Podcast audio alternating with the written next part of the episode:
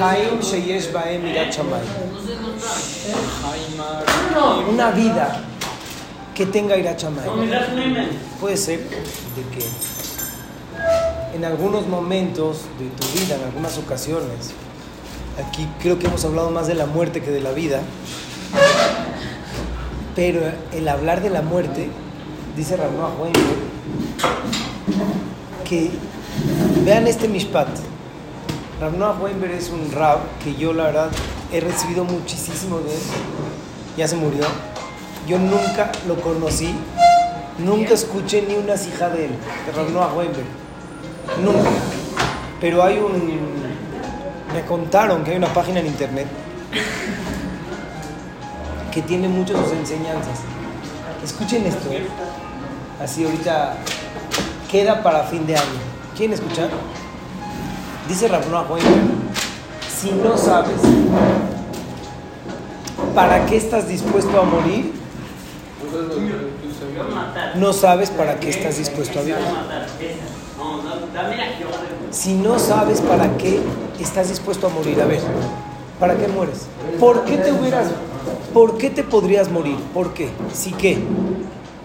¿Por qué te podrías llegar a morir? ¿Por qué podrías dar tu vida en vez? ¿Quién se acuerda del nivel número 2? Número 4, perdón. De placer. ¿Cuál es el nivel 4 de placer? El amor. La familia. Hace un tiempo ya les platiqué que quedó registrado en la historia hace unos meses, no unos meses, unos años, pocos años, ¿Por qué la gente estaba dispuesta a morir? Les platiqué que en Estados Unidos se estaba estrenando una película de Batman en el cine. Entonces llegó un loco. En Estados Unidos sobran ¿eh? los locos. Si alguien necesita locos, vayan a Estados Unidos, ahí puede agarrar. Hay para, hay para tirar en Estados Unidos. Entonces había una película de Batman que se llamaba El Caballero de la Noche o algo así. No sé bien, la verdad. No sé, la verdad te mentiría. El Caballero de la Noche puede ser. Lo leí en Nesh, escuchen. Y llegó un tipo disfrazado, todos estaban viendo así la película de Batman en el cine. Llegó un tipo disfrazado de Batman y ya, o sea, lo dejan entrar, ¿no? ¡Wow! Qué aficionado eres a Batman que te, te disfrazas de Batman. A la mitad de la película sacó su pistola y empezó a dispararle a todos los que estaban viendo la película. ¿Qué pasó? Pero pasó algo más curioso. Mucha gente en ese momento... película o...? Ah, ya nos había dicho que Exacto. Mucha gente en ese momento que vieron esta balacera se pararon delante de su esposa, de sus hijos, de su novia, para que las balas les peguen a ellos y no a los que estaban atrás.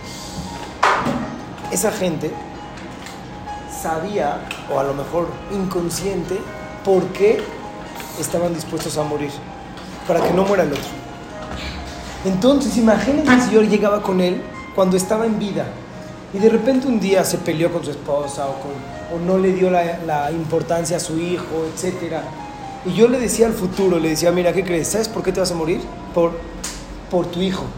¿Cómo? Sí, mira, parece que llega Batman y te mata. No, es una película, no, es de verdad. De veras que llega Batman y te mata. Tú dentro de ti tienes ese coraje de poder morirte para proteger a tu hijo.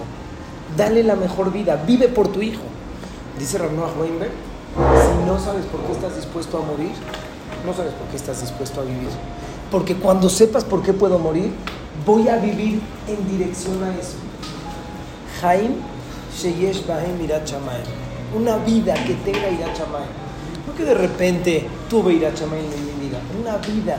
En tu vida cuando tienes Irat No estamos hablando de morir, no nos gusta hablar aquí de ese tema.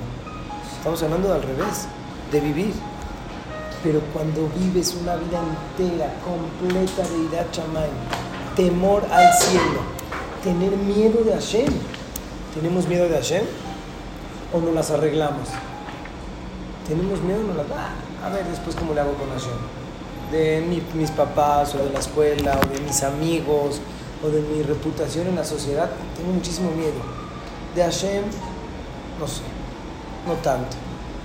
Irachamay, ¿estás dispuesto a vivir con Irachamay? A vivir todo el tiempo, en cada paso de tu vida.